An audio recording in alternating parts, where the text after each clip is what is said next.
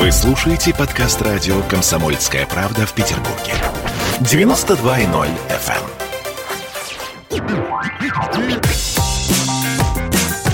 Изолента. Live. YouTube-канал на радио «Комсомольская правда» в Петербурге. Петр Лидов, Тро Барбаросса, Гоблин и Александр Цыпкин о том, куда катится этот мир.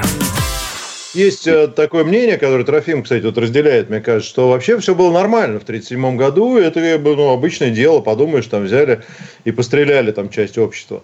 Но, конечно, это, это была, на мой взгляд, траги, трагическая история. Народа. Что-что? Я говорю, ты против уничтожения врагов народа? Да, трон, ну, нет, я против того, что действительно целенаправленно уничтожили огромный пласт людей, исходя из их там политических взглядов, социального происхождения, религиозного, кстати. Вот Бутовский полигон, там огромное количество священников расстреляли, которых расстреляли просто потому, что они священники. Ну и как бы, наверное, они там чуть не разделяли, но это, это черная страница истории, тут вопросов нет. А другое дело, наверное, надо смотреть на них тоже трезво.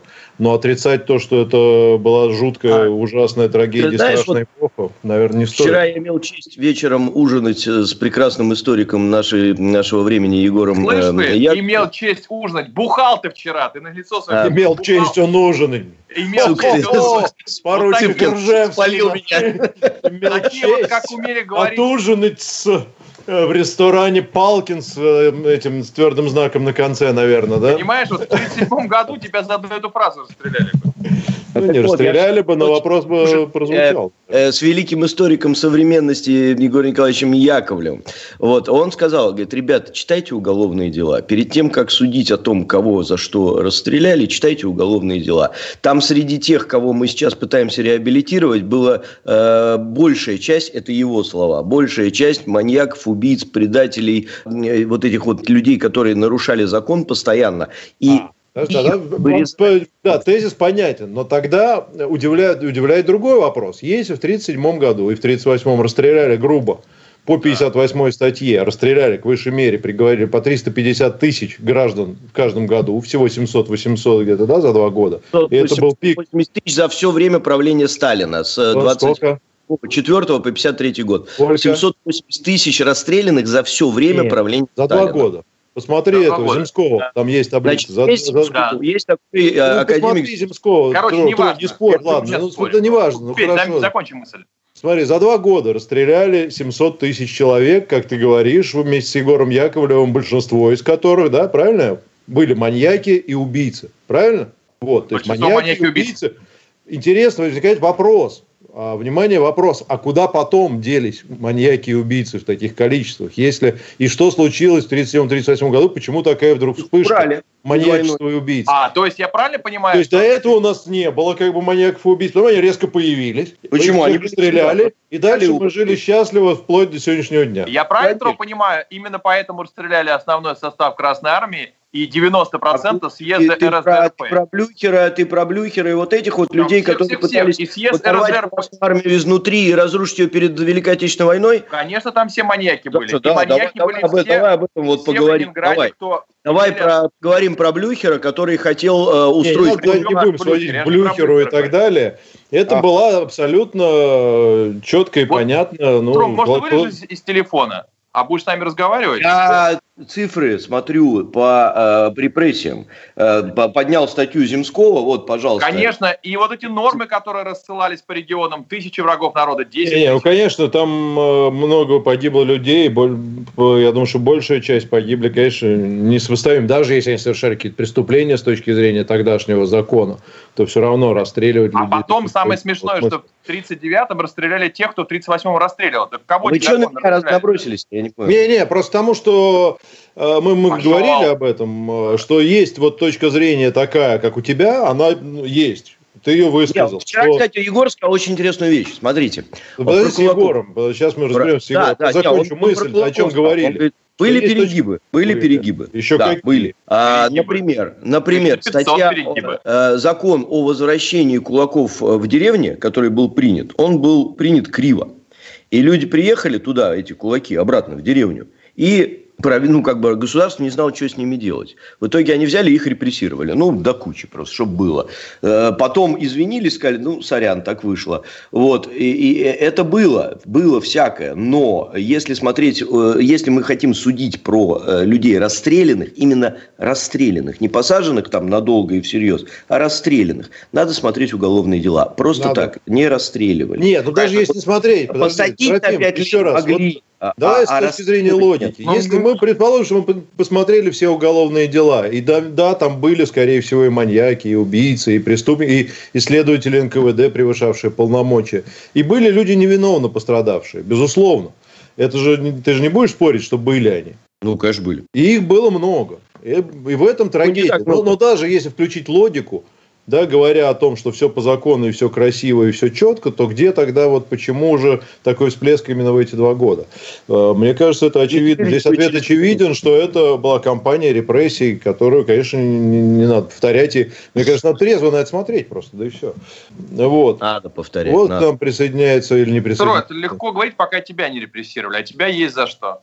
Ну, слушай, во-первых, э, я не расстроюсь. Ну, репрессируют и репрессируют. Если будет за дело, значит... Это потом, потом тебя еще твою жену репрессируют и детей. Вот в чем дело. А, но если я не думаю, что тоже контекст вот такой, что сейчас у нас все повторится, он имеет место. Повторится у нас, конечно, в таком виде. Хотя, я, кстати, вам напомню, что вот, например, в странах типа, например, Чили, или какой-нибудь, где там еще-то у них, в Мексике, например, да, там а, во время правления, так сказать, военных в 70-е годы, в Мексике, по-моему, другие годы, а в Чили вот а, там все было вообще довольно жестко да. с, с врагами народа. И, и, кстати, ведь тоже мы все прекрасно понимаем, что все вот эти вот репрессии, судебные процессы, особенно громкие и в 20-е, и в 30-е годы, они были гласными, и люди поддерживали и одобряли. И да.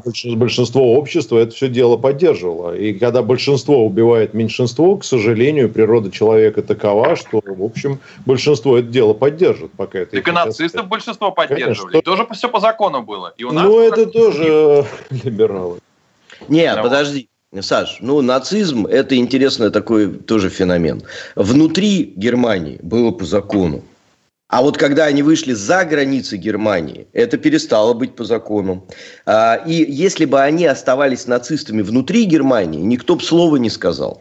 А вот в тот момент, когда они вышли за пределы Германии, вот тогда они закон нарушили, и это другое совершенно. А, ну, то есть, как бы, условно Сталин... говоря, ты Нет, оправдываешь... Дай, дай договорю, вот, пожалуйста. Дай, оправдываешь внутри Германии. Дай, дай, дай договорю, пожалуйста, если ну. можно. Да? А, Сталин никогда в жизни не выходил за границы Советского Союза ни с да каким месседжем. Да мою семью репрессировали так. А когда Нет, он вышел за пределы Польши? Ну, это, кстати, тоже аргумент, мне кажется, не очень сильный, потому что... Какой то не выходил? Это очень сильный. в Польшу и лично мою семью выселил. Вот, а ничего, что Польша это была Российская империя всю, всю жизнь.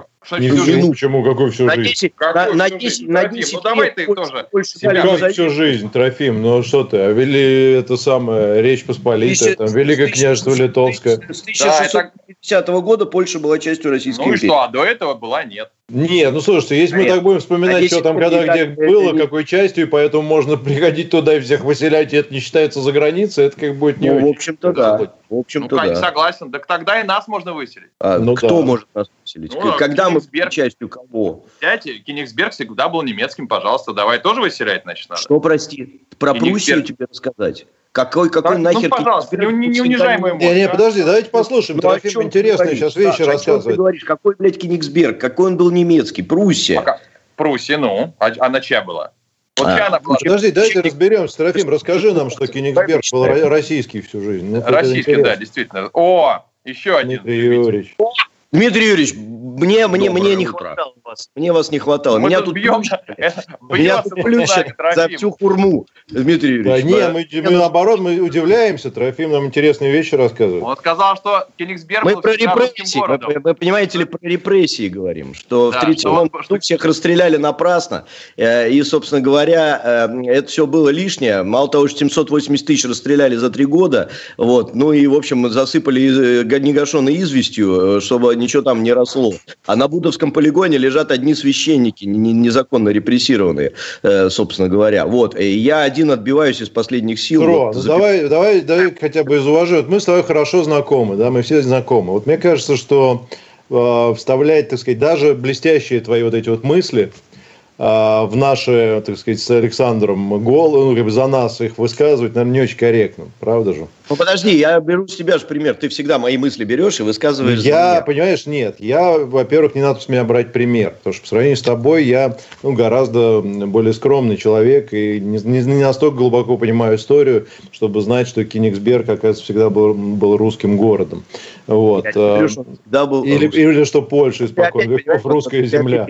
Вот. Не, я просто не знаю этого. Мне интересно послушать. Поэтому странно, что ты берешь пример с меня. Наоборот, мне кажется, тебе не надо уподобляться мне, а, а быть выше как бы и э, действовать в рамках действовать в рамках, так сказать, жестких фактов и совершенно четких цитат. Вот. Давайте сюда дадим сказать. Да, вот. Дмитрию не надо, он не слышал, о чем мы говорили. Сейчас он скажет опять не, не про то. Давайте лучше вернемся к какой-нибудь теме недели. Мало, давайте про нее. Трофиму мнение понятно. Русский город вот чатик пишет целиком за ТРО, понимаете? Вот люди все поддерживают. Чат за ТРО, поэтому всех надо расстрелять, как в 1937 году. Да, логика очень правильная. Мы из чата зондеркоманду когда Пусть чат решает.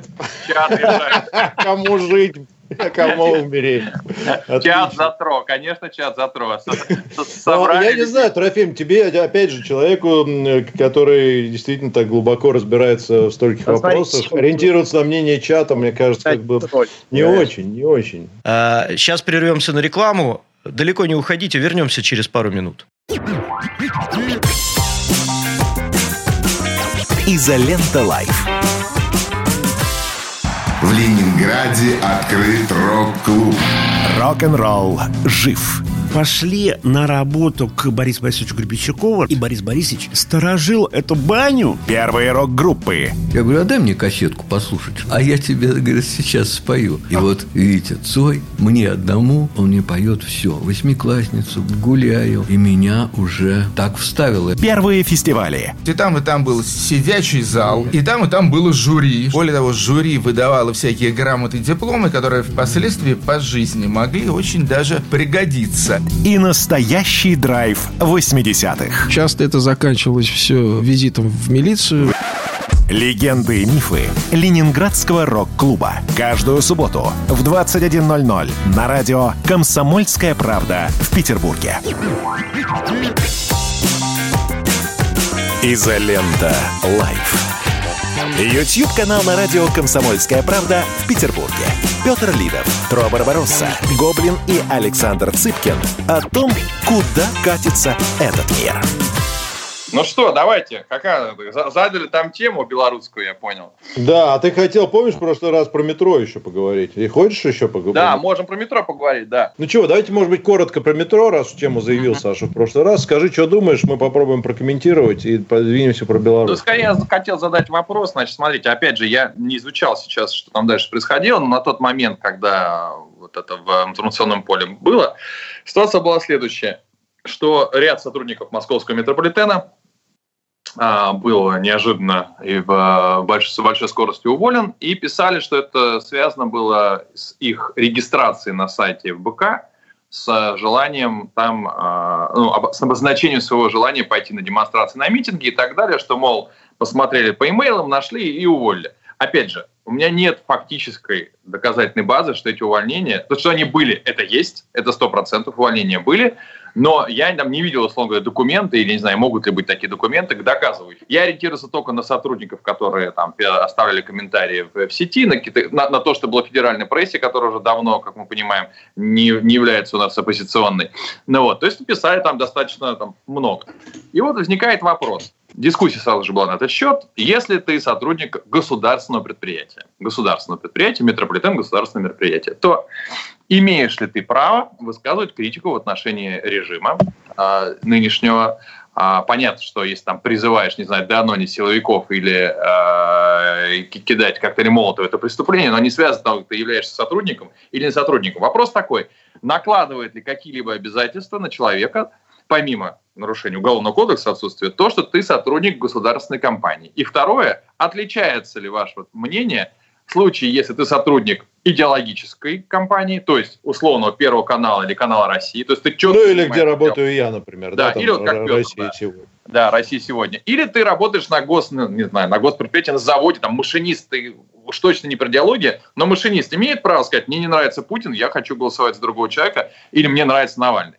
Вот э, насколько вы считаете, что госслужба тебя, так сказать, к этому обязывает? Я, чтобы не иметь давления, выскажу свое мнение потом. А давайте я еще прочитаю справочно, чтобы не было вопросов да. по поводу того, правда, неправда. Давайте. Значит, ссылаюсь на газету «Коммерсант», которую трудно да. заподозрить да, в оппозиционности. В нелиберализме?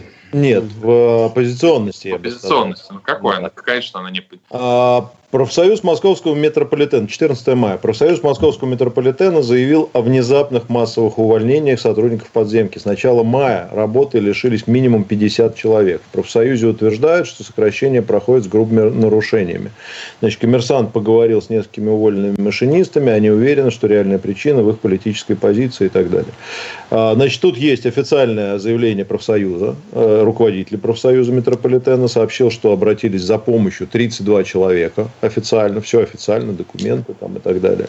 Значит, рассказали истории, и дальше идут два интервью с э, машинистами, которые были уволены значит, задним числом, ну и так далее. Не буду зачитывать. Но, в общем, выглядит, что, в общем, все правдоподобно. То есть, действительно, их увольняют по надуманной причине, намекая, что, ну, вы же сами понимаете, все наши действия имеют последствия, не надо было, значит, вот это.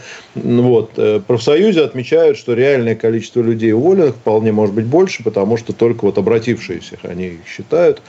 Вот. Дальше, чем закончилось, так я, собственно, и не нашел. То есть, пошли они в суд, не пошли и так далее. Профсоюз, э, насколько я понимаю, э, значит, э, по поводу грубых нарушений, он сказал, что мы разговариваем, и обещали начать защиту этих людей со стороны профсоюза через государственные органы и через, Будь через суды. Будь здоров. Да, то есть, Спасибо. в общем, все, все, все Давайте выглядит... сейчас да, не обсуждать, э, уволили их за это или не за это, Да, да, просто тому, чтобы, чтобы не было вот таких вопросов, в общем, да. все очевидно. Да. Давайте, что скажете?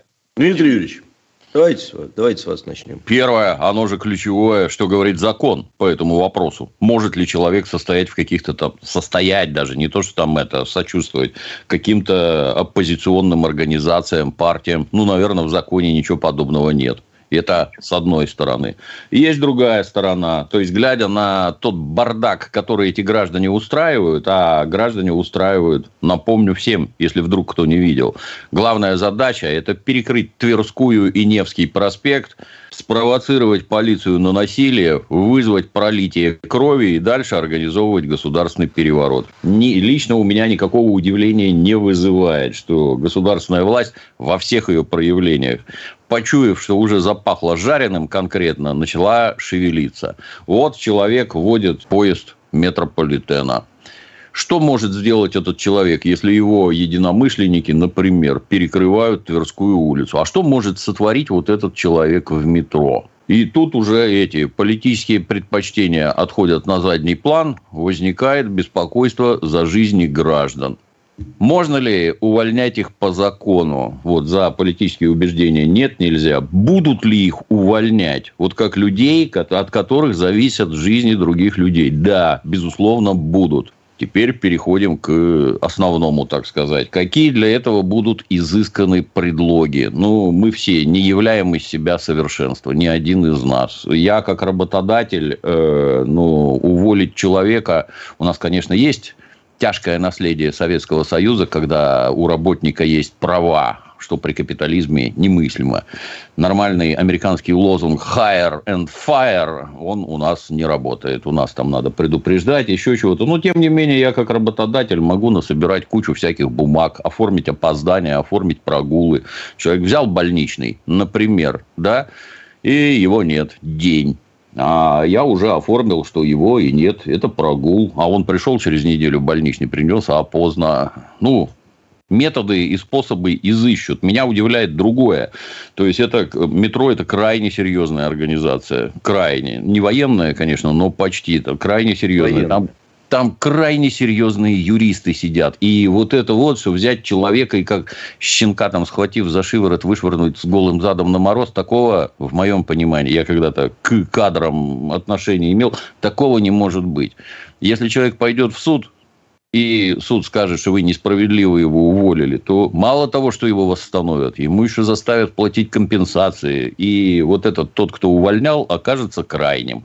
Поэтому мне так кажется, что процедуры разнообразные юридические там крепко соблюдены. И то, что Петр говорит, что вот а, а дальше ничего не нашел, и это говорит о том, что все сделано по закону. Не, нашел чуть-чуть еще немножко. Значит, там я еще нашел, что Совет по правам человека обратился к главе с Фадеевым обратился к Собянину вот, э, и в прокуратуру по этому вопросу. Ну и дальше, очевидно, там они попытаются провести какие-то переговоры между двумя сторонами, потому что, значит, видят, что нарушения и так далее. То есть это, это совершенно официально, и даже Совет по правам человека взял дело на контроль, но это уже был чуть позже. Я бы ну, я добавил... завершаю, завершающую мысль. А, да, извините. Я это, совершенно согласен, что человек имеет право на любые политические убеждения, но в определенный момент эти самые убеждения, как только обстановка накалится сразу, я не слышу слышал, что вы тут про репрессии рассказывали.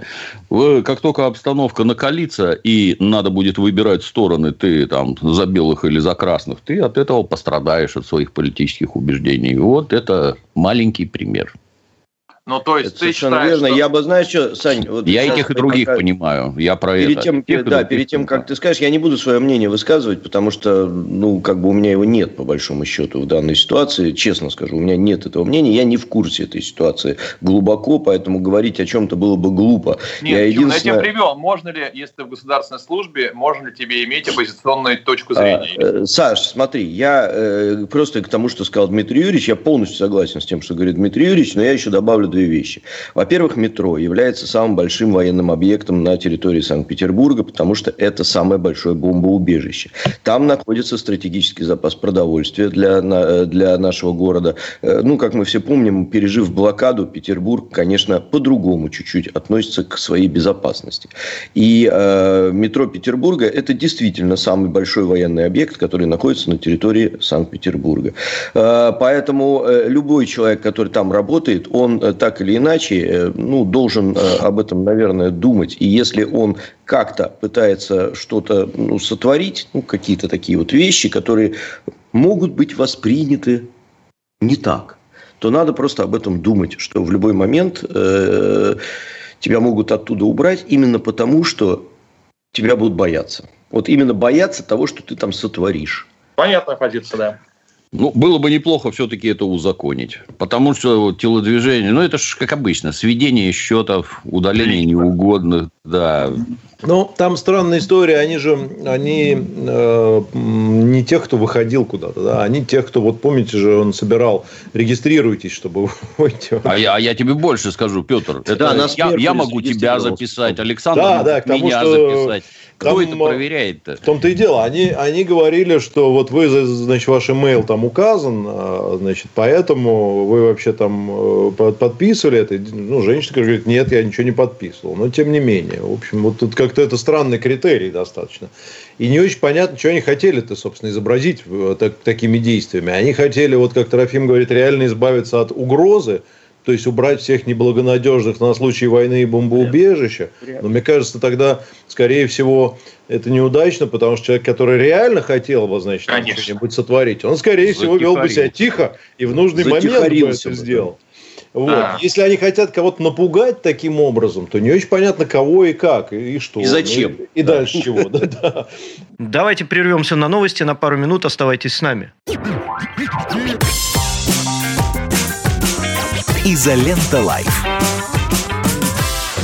Горбачев уже давно не у власти, но все эти годы идет суд над ним. Судят жестоко, приговоры выносят размашистые, безапелляционные. Нередко расстрелять. И некоторые готовы лично этот приговор привести в исполнение. Здесь нет равнодушных. Судить Горбачева легко, понять его трудно.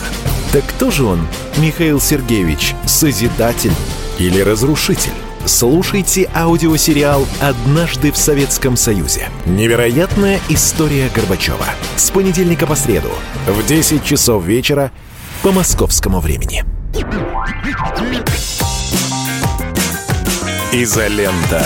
Live. YouTube-канал на радио «Комсомольская правда» в Петербурге. Петр Лидов, Тро Барбаросса, Гоблин и Александр Цыпкин о том, куда катится этот мир. Я бы еще добавил, что с точки зрения кадровика, а вот эти вот прыжки с саблями, они к чему? Взять там и сколько их там, 30-40 человек за раз уволили. А это зачем? А ты их не можешь по 5 в месяц увольнять, что ли? Тихо, мирно, спокойно, там как-то вот. Подож... Не привлекай внимания. Зачем тебе вообще все это надо, блин? Для чего? Вот поднялся жуткий шум. Вот теперь вся пресса заинтересована. Вот они побегут еще 10 раз опросят всех этих машинистов. Дальше полезут в вашу контору. Вам это надо? Зачем? Кто это так делает?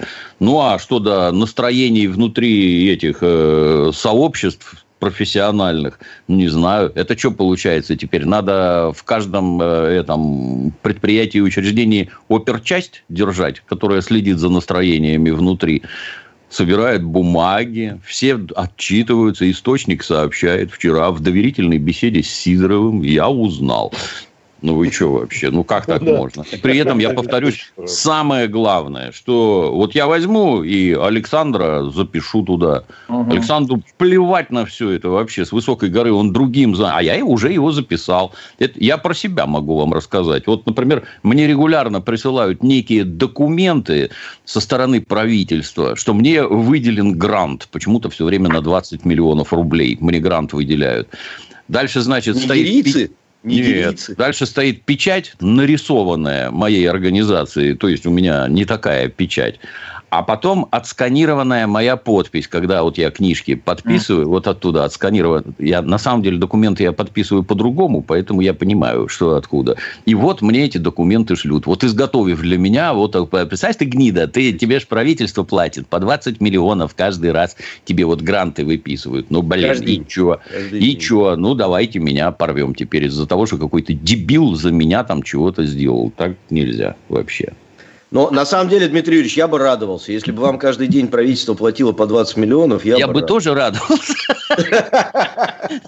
Да, все бы мы радовались. Ну, мне еще, я, знаете, с точки зрения политической... Мое мнение...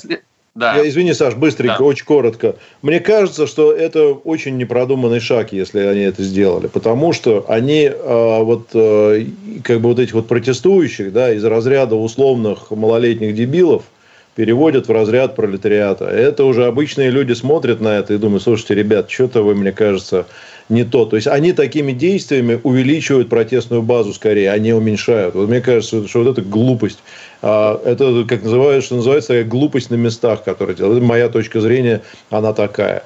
И, конечно, идеально в этом вопросе надо разобраться. Если что-то незаконно было сделано, значит, э, вернуть всех взад, так сказать. И государство, на мой взгляд, должно олицетворять собой справедливость, а не какие-то подковерные там вот эти вот, не знаю, телодвижения непонятные. Ну, Саш. я соглашусь с Петром. Именно я просто тогда, когда писал пост, э, я рассматривал это с рациональной точки зрения. Даже не с точки зрения законности и борьбы со всем плохим ради всего хорошего. А просто, ну вот вы действительно, вы получили э, семьи озлобленные, их друзья, товарищи, которые теперь машинист, который действительно у него был друг, Вова, который, значит, высказал, что ему не нравится что-то, да, его уволили. Этот машинист едет злой, он едет злой, вот это опасно. Что То есть мы внутри коллектива, структуры, которая реально отвечает за, за безопасность огромного количества людей, создали напряжение. Там же какие-то между собой были личные отношения, дружеские и так далее. Пришлось этих людей увольнять. Вот. А, и вы, вы запирать протест э, куда-то, делать его, выводить его из поля, да, как более-менее законного, это делать его тайным. Ведь действительно, теперь все подумают, ага, лак, ладно. У меня было много вопросов, зачем были эти имейлы отбрать, зачем ФБК собирает все эти имейлы, это зачем было? Вот мне тоже непонятно. Зачем всех собрать? Потому что они конченые. Я не знаю, на кого эти работают, честно говоря. Вот, тоже, и еще слить все базы данных в итоге тоже. Они на метро работают, Петь. Ну вот, и, соответственно, самое главное, что если протест есть, а он все-таки был, и можно там сколько угодно говорить, что он незначительный, но он все равно был, значит, что-то в стране есть проблема. У нас в стране проблемы есть. Давайте отрицать это глупо. У нас много чего хорошего, но проблемы достаточно. И, и если мы это все спрячем, то мы просто получим подпольщиков, революционеров, реальных, которых терять нечего, которые не будут уже в следующий раз думать. Потому что я помню, как Александр Глебович Невзоров, вот, он, он правильно сказал про минские протесты. Он сказал, говорит, если бы хотя бы один человек начал там жечь покрышки, и все бы они начали делать что-то, кроме просто мирных походов, то вот это бы снесло бы там все. Потому что говорит, и вот самая большая беда, что если люди начнут думать, что силовое решение, оно даст им какой-то результат. И вот они подумают, да я просто имейл написал, меня уволили, окей, ладно, ребята, я вам устрою. Нельзя загонять подполье, понимаете? Это как прыщи замазывать и думать, что они не появятся. Ну, вот, ну поэтому... и еще бы я сказал вот что, что эти люди, которые, возможно, оставили свой email, возможно, не оставили, они попались на удочку, в общем, довольно целенаправленной, мощной и хорошо подготовленной информационной кампании. Скорее всего, это сделали они под влиянием там, неких эмоций. И сказали, да, вот и я тоже подпишусь. А что? Кто-то может по приколу. И вот, на мой взгляд, здесь надо им объяснять. Слышь, да. дорогой друг, ты, ты-то куда? Давай посмотрим, кто эти люди, как вот этот Волков, который там тебя... И вот эту вот разъяснительную работу в метро провести. Если после этого вы считаете, что вы все-таки должны, так сказать, рушить наше государство, то тогда, пожалуйста, вот вам бумага, заявление, пишите, идите, занимайтесь партийной борьбой там или чем угодно. Но, мне кажется, надо отдать должное. Это, действительно, многие люди, тем более, э, ну, скажем так, люди э, не э, сильно погруженные в эту тему, они на эти компании попадаются. Они, что называется, это хавают. И, ну, мне кажется, здесь надо разъяснять и образовывать их, а не подвергать каким-то наказаниям. Вот, поэтому, ну, дай бог, чтобы все решилось. Тогда что, едем дальше, Беларусь? А я, а я еще кусочек добавлю, блин. А, а вот сейчас внезапно эти организации объявили экстремистскими.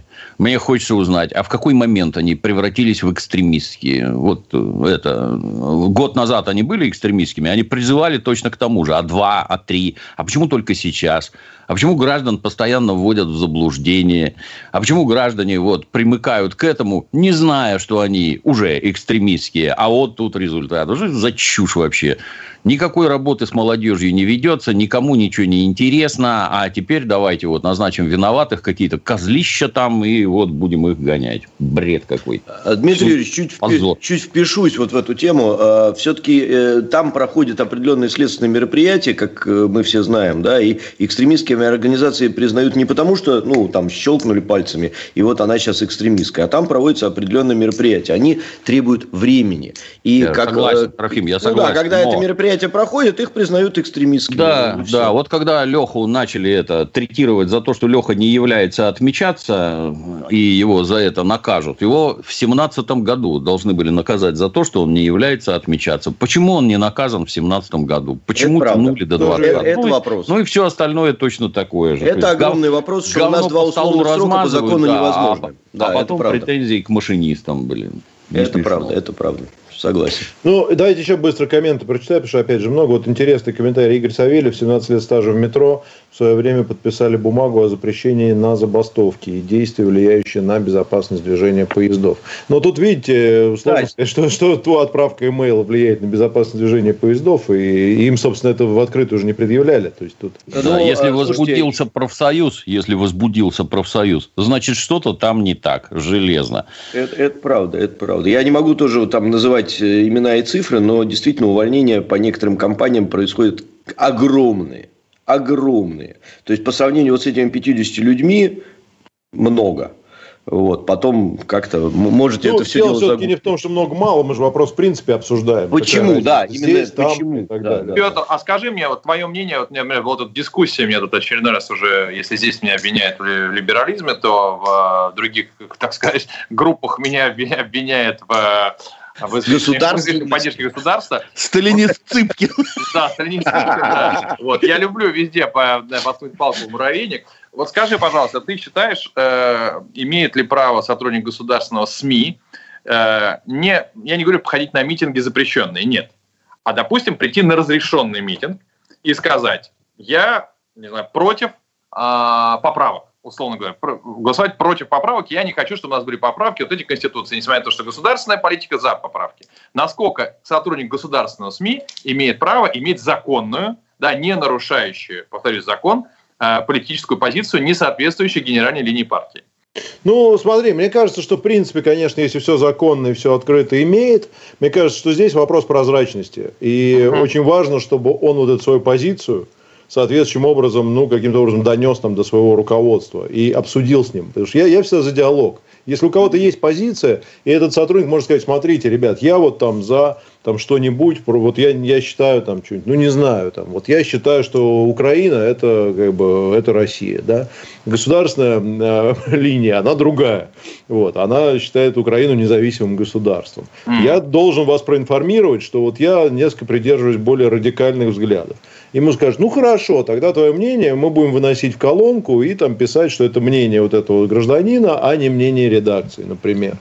Поэтому мне кажется, что это нормально. Если человек подобную деятельность ведет там где-то, вот он, значит, днем приходит на работу и пишет какие-то материалы там новостного характера, а сам состоит в тайном обществе, там, я не знаю, какой-нибудь... Возврата Украины в Россию. Возврата Украины в Россию и, и там складирует боеприпасы, да, то это другая история, конечно. Это нарушение закона уже. Да, поэтому мне кажется, ключевое здесь, да, первое, это закон, это возможность действительно сходить там на митинги и так далее, а, высказывать свою позицию, либо ее не высказывать, держать ее при себе или нет, это его право. Но мне кажется, что а, если Э, средством массовой информации действительно является государственным, и его задачей, среди прочего, является, а, собственно, проведение а, информационной политики, направленной на укрепление государства, а человек считает, что это государство надо разрушать, то как бы здесь надо это дело обсудить, и, очевидно, с ним придется, там, может быть, в какой-то ситуации расстаться. Но еще раз скажу, что а, в цивилизованном диалоге любой подобный вопрос можно решить. Скоро вернемся, далеко не уходите.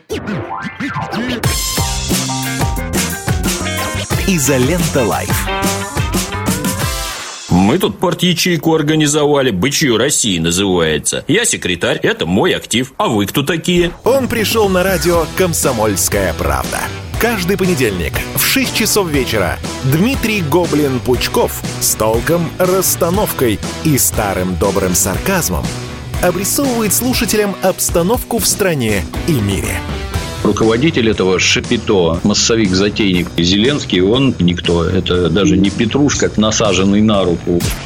Гражданин Байден, который публично называет президента Российской Федерации убийцей, тоже как-то, на мой взгляд, немножко не в себе вызывают изумление коммунисты, которые стоят с монархистами, нацистами, гомосексуалистами. Вас-то что туда принесло?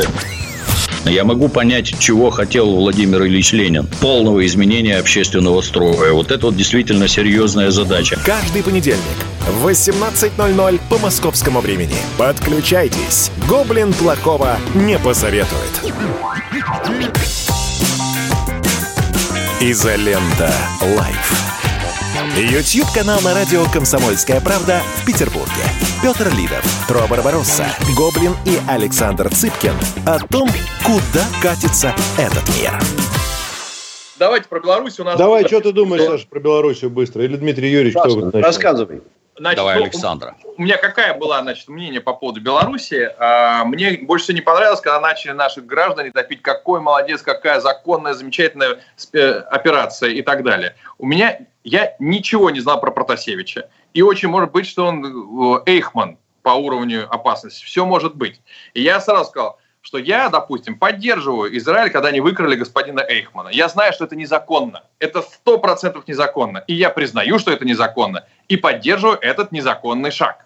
Но когда мне начинают объяснять, что оказывается, то, что сделал Лукашенко, это вроде бы законно, с точки зрения самого самолета, да. Но, ребята, вы реально верите, что а, а, они не придумали эту тему с терактом? Ну, почему нельзя было выкрасть? Зачем было ставить под угрозу целый самолет? А если бы этот Протасевич раз такой опасный, увидел что сажают, и взял бы заложника. А если бы пилот испугался бы истребили рядом, зачем было придумать такую сложную конструкцию, ставить самолет под удар, да, для того, чтобы забрать этого человека. А то, что случайно э, Хамас на самом деле заминировал самолет, а потом вдруг неожиданно там обнаружили двух товарищей, которые нужны Лукашенко, в это вот, извините, в эту фантастику я не верю. Тем более сейчас вообще пишут, что сообщения о минировании пришли через 10 минут после того, как самолет стал разворачиваться. Через 10 минут. То есть, ну, как бы, ой, извините, ошиблись чуть-чуть. Поэтому моя претензия была в основном не к тому, что совершил Лукашенко. Это э, понятно, что разные страны в разное время таким образом разбираются со своими врагами. У нас, не знаю, там послали, кстати, вот этого вот, товарища Троцкого. Там вообще человек пришел, при всех рубанул и сел в тюрьму и потом вышел и уехал, то есть прямо отсидел даже, да, то есть как бы как это оценивают. Ну, да разобрались с врагом. Поэтому я говорю, повторюсь, про Протасевича. Я просто ничего не знаю, что он делал там, и если он такой действительно призывал всех уничтожать, убивать и так далее, и настолько он нужен белорусам, наверное, можно было бы сделать это без угрозы риска самолетом. А теперь мы имеем полностью закрытое а, авиадвижение для Белави, разоренную компанию, никому никуда не улететь. Мы, как более-менее крыша Беларуси, с этим тоже разбираемся перед встречей с Байденом. Да, то есть, ну, вот куча всего произошло. Я просто думаю, что это такая, честно говоря, намеренная подстава со стороны господина Лукашенко. Я небольшой политик в этом образе, не сильно разбираюсь. Но что-то он решил там на, на все сразу, на все стулья присесть. Ну вот поэтому я это, это и мое было высказывание. Вот, возмущение тем, что люди говорят, какой молодец, как все по закону. Охрененно по закону. Спланировал теракт, а потом самолет по закону посадил. Очень круто. Все. Ну, Александр придерживается вот такой точки зрения. Точка зрения, с моей, с моей точки зрения, неправильная в корне. Что так. мы наблюдаем? Вот помните, как самолет MH17 сбили? Еще обломки на землю не упали. Уже вышли газеты с заголовками «Путин убил наших детей». Это Украина, которая?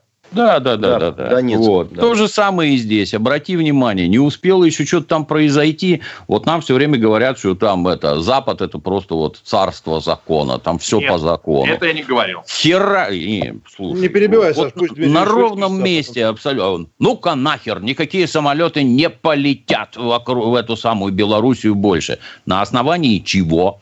Вы провели следствие.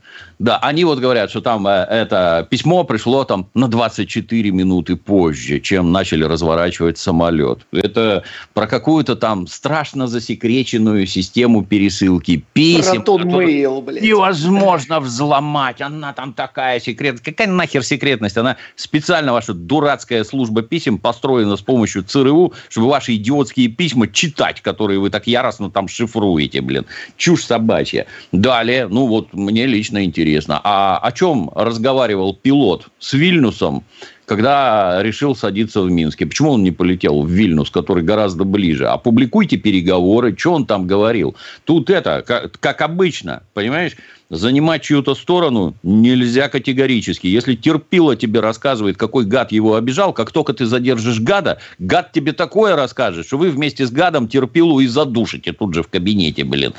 Ну, расскажите, о чем он там переговаривался, опубликуйте переговоры, а то, ты понимаешь, получается, а мы полетим вокруг. Ой, смотрите, русские нас не пускают они поддерживают кровавого диктатора Лукашенко. А ты расскажи, что нельзя через другую дырку залетать. Вот есть коридор, проложенный вот так, а у нас ПВО, а тут нельзя менять маршруты, а это договариваться надо. А тут получается, понимаешь, если Россия будет принимать самолеты, которые отказались летать в Беларуси, ну, значит, Россия с нами. Видите, она против Лукашенки. Отказалась, она за кровавого диктатора. И что ты не делай, все время плохо.